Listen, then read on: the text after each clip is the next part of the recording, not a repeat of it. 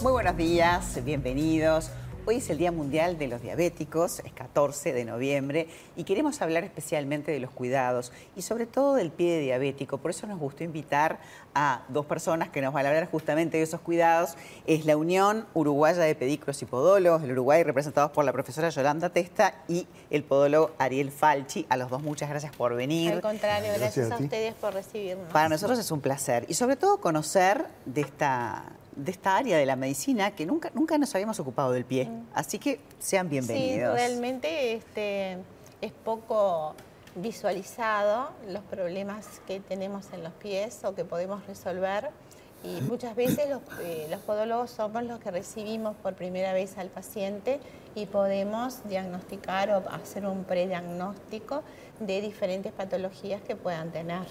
Ahora, es importante que estén certificados, que sean podólogos avalados por el Ministerio de Salud Pública. ¿Dónde se realizan las carreras y cuál es la diferencia entre el podólogo y el pedículo? Bueno, justamente, las únicas dos carreras oficiales que tiene este país están en la... Dirección de Educación Técnico Profesional, la, UTU, la UTU, para la conocida UTU. Y es el curso de pedicuría y el curso de podología es en el Hospital de Clínicas que es este, en la Escuela Universitaria de Tecnología Médica. Pero son carreras que llevan tres años. sí, son tres No son cursos de, una tarde. No, son cursos de...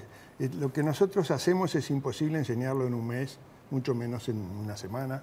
Porque en tres meses tampoco. tenemos incluido toda la mm. parte de anatomía, fisiología, fisiopatología, en especial del pie, alteraciones de las uñas, que son muchísimas, los distintos tratamientos para esas distintas afecciones unguiales, Em, las alteraciones estructurales del pie que este, provocan lesiones a nivel de la piel, entonces es mucho.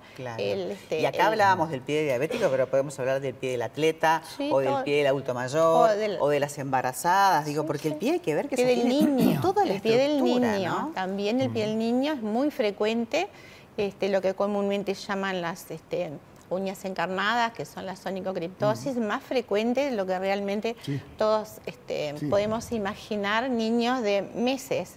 Ocho meses, cinco meses, un año. Claro. O sea que es muy... porque el mal corte a veces es uno de las de, los motivos, claro. Y yo pensaba, en el caso del diabético, ¿no? ¿Cómo es importante que sea una persona entrenada, capacitada, con una carrera? Porque tal vez por querer hacer algo bien, sin querer una infección, puede terminar hasta en una amputación. Sí. Sí, sí. Nosotros lo que hacemos es un, este, dentro del, tratamiento del diabético, es un screening, que es la búsqueda de, algún síntoma que puede hacernos a nosotros pensar de que ese paciente puede tener en el futuro una lesión o una úlcera. Entonces diagnosticamos, lo, lo categorizamos y de acuerdo a la categoría es el tratamiento que se realiza. Pero en realidad en algunos casos este, se generan úlceras que hay que saberlas tratar. Sí, sí, sí, por supuesto. Generalmente cuando el pie tiene una lesión importante como una úlcera, un mal perforante platar, se trabaja dentro de la unidad de pie diabético, que por suerte hace muchos años estamos incluidos en esas unidades. ¿Cuáles son los cuidados que recomendamos, ya que estamos en el Día del Diabético, mm, para un, diabético? ¿Cómo debe cuidar sus pies para evitar situaciones? Bueno, en primer lugar, este, se recomienda, por ejemplo, el diabético que ha perdido ya una, parte de la percepción, que pueden tener baja, este, se les recomienda revisar el zapato diariamente porque, porque pierden la sensibilidad, ¿no? Exacto. Mm. Es que... lesionarse sin, este, lo mismo con las bolsas de agua caliente, con, la arena caliente en la playa, en fin. Pues ahí se pueden generar lesiones que pueden terminar en una amputación, como decías tú. Porque justamente la causa primera por la cual se produce la lesión es la neuropatía, es decir, la disminución o, la abolición total de su sensibilidad. Pero pierden la vascularidad, pierden la, sensibilidad. más que nada, la sensibilidad, o sea, la parte nerviosa. Se complica sí con la parte circulatoria. Nosotros en, las clínicas hemos encontrado desde llaves en los zapatos hasta semillas de lino, arena de todo, porque no lo sienten. Entonces ahí ellos siguen caminando sin darse cuenta, a los dos o tres días ven que la media está sucia, consultan y cuando consultan a veces... Este, y el tipo de calzado también. El tipo de calzado es fundamental. ¿Qué características tiene que tener? El calzado tiene que ser de buena base en el talón, que es donde soporta mayor peso, de flexibilidad a la altura de los dedos, que es donde hace al dar el paso, este, necesita ser más flexible. La capellada eh, tiene que ser ancha, tiene que permitir el movimiento de los dedos. Todo lo que sea ajustado, digamos que no, es ideal. La humedad y los hongos que se pueden meter debajo de una uña, que pueden llegar a ser muy rebeldes, ¿no? la onicomicosis, que es los hongos en las uñas, es una de las patologías por lejos la más frecuente, a todo nivel. No solamente en los deportistas. a todo nivel. No solamente en los deportistas, ¿no?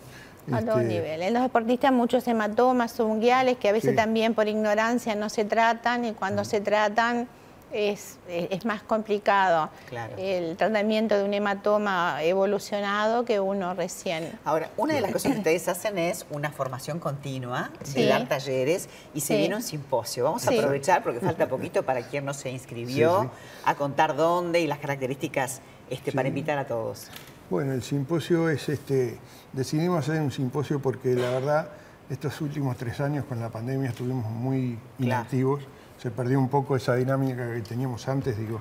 La Unión funciona desde el año 65 y tiene más de 15 congresos hechos y jornadas nacionales e internacionales, porque hemos participado en consejos internacionales también. Pero bueno, la pandemia nos cortó como a todo el mundo. Segura. Y este año empezamos un poco tarde como para hacer el Congreso Nacional, entonces se decidió hacer un simposio que es como un mini congreso de un día solo, que es el 18 de noviembre en el patronato. En el Centro Patronal de Peinadores, en la calle Mercedes. En la calle Mercedes, sí, yo ubico perfecto, pero igual toda la información está, en, las redes, todas las redes y está el teléfono para llamar y hacer la consulta de los costos, del cómo se, hay que hacer tu horario completo, se puede hacer online o es presencial. Lo presencial es buenísimo. No, es presencial. Cambia, ¿no? Hay que aprovechar y ser presencial. presencial. Este, se van a hacer, eh, la sala está equipada con, con pantallas para para hacer este, demostraciones prácticas que puedan verse en este, primer como si estuviera. Claro, se van a hacer exactamente dos este, presentaciones prácticas a cargo de, del profesor Mautone que es amigo nuestro también y, a cargo de, mi persona. de, los profesores digamos. este, vamos a hacer una demostración en vivo de tratamientos unguiales nuevos este, y lo vamos a presentar en la jornada y van a poder visualizarlo como si estuvieran prácticamente al lado de nosotros. Además de, todo el, know-how, digamos, lo que uno aprende, también deben cambiar los, medicamentos, uno se va sí. ¿verdad? bueno, van a estar presentes laboratorios, este, eh, contamos también con la participación de mm, la doctora Mercedes Laporte, que va, va, a presentar un tema sobre alteraciones dermatológicas y su diagnóstico diferencial, que para nosotros también es muy importante.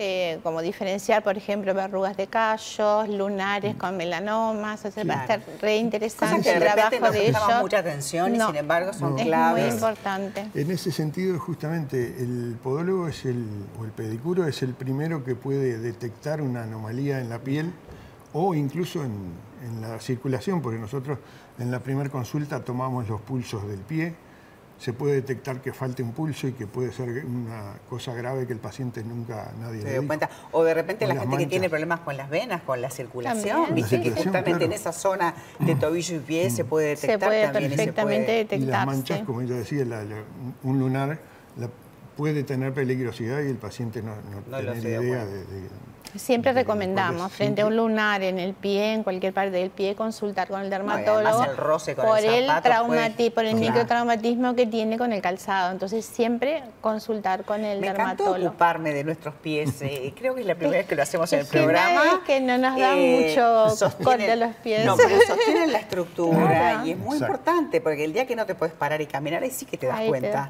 Cuando te duele, te das cuenta. Cuando te duele ni que hablar. Aparte cambia el ánimo, cambia la, expresión de la cara. Se acuerda cuando le duele. Le duele, sí, ¿no? Es así. Y nunca consultó. Yolanda y Ariel, ha sido un gusto tenerlos. Seguiremos hablando de todo lo que son bueno, Ojalá, ojalá, que, ojalá que sí, que, se pueda seguir. el simposio. Así que queda la cita hecha. Es en poquitos días. Este, si no te inscribiste, presta atención, fíjate los costos, fíjate los horarios y no dejes de participar aprovechando que es presencial. Ambos, muchas gracias. A ti, muchas gracias, a ti. Con esta información nos, bueno, nos despedimos y mañana volvemos con más Vivir. Chao.